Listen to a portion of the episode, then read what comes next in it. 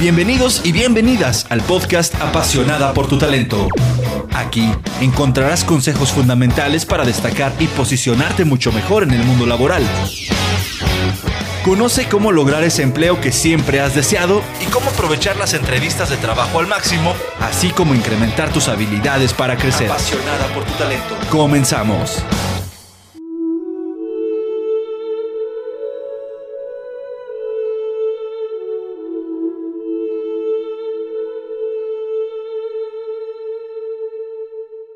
Hola, ¿qué tal? ¿Cómo estás? Mi nombre es Lilia Ortiz y hoy estoy aquí nuevamente en este podcast que se llama Apasionada por tu talento, platicándote un tema sumamente importante y que nos afecta a todos, adultos, jóvenes, niños, estudiantes, etcétera, que es el estrés.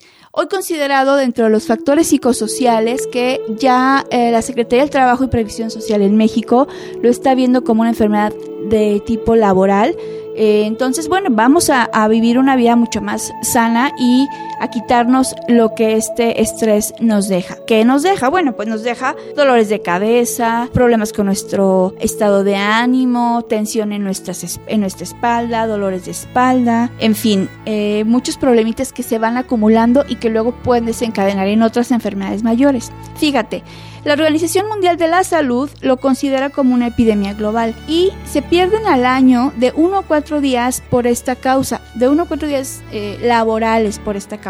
Vamos a, hoy te voy a compartir unos eh, consejos súper prácticos que puedes aplicar en tu casa, que lo más difícil de estos consejos es que realmente pues puedas asumir el hábito de hacerlos día con día. Y bueno, ¿qué vamos a hacer? Bien sencillo. Vamos a dejar de cargar el estrés cotidiano, ese estrés que se nos acumuló en el día y lo vamos a soltar antes de dormir para poder entonces tener un sueño más profundo, mucho más reparador y que como consecuencia tú recargues todas tus energías y tengas mucho más ánimo para salir adelante con tus compromisos. ¿Qué vamos a hacer? Primero, ya que estés listo para dormir, ya a punto de, dormir por completo, vas a eh, acostarte boca arriba y vas a tomar una respiración profunda y al mismo tiempo vas a tensar una parte de tu cuerpo. Puede ser parte por parte de tu cuerpo, tus brazos, tomas una respiración profunda, tensas tus brazos, sostienes un poco la, la respiración y la tensión que pusiste en tu cuerpo y después sueltas el aire y también suavemente sueltas esa tensión que ya pusiste.